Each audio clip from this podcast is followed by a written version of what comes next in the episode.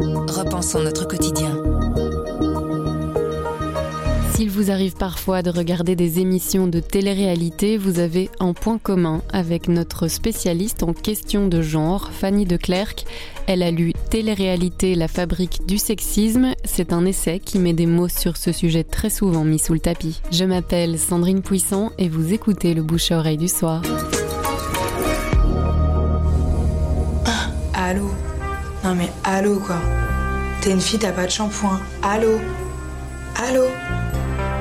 Je sais pas, vous me recevez? T'es une fille, t'as pas de shampoing. C'est comme si je te dis, ah, t'es une fille, t'as pas de cheveux. Alors Nabila, elle a dit cette phrase euh, qui est devenue assez euh, culte dans les anges de la télé-réalité en 2013.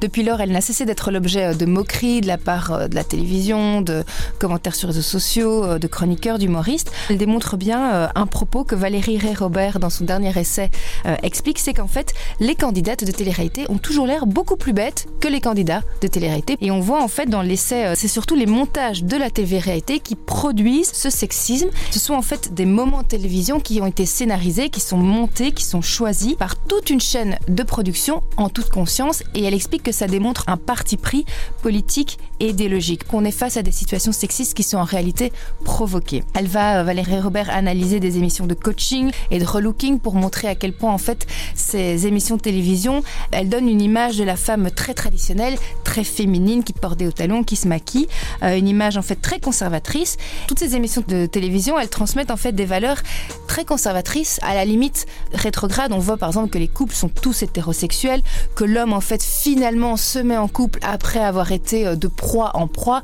et que la femme en fait euh, en tire une gloire d'avoir enfin pu caser cet homme euh, jaguar un peu sauvage. Alors sans diaboliser la télé-réalité, Valérie Ray-Robert, elle analyse les choix de production et ça permet d'avoir une vraie réflexion sur la télé-réalité qui a, qu'on le veuille ou non, une influence sur nos vies. C'est Télé-réalité, la fabrique du sexisme par Valérie Ray-Robert, publiée chez Les Insolentes.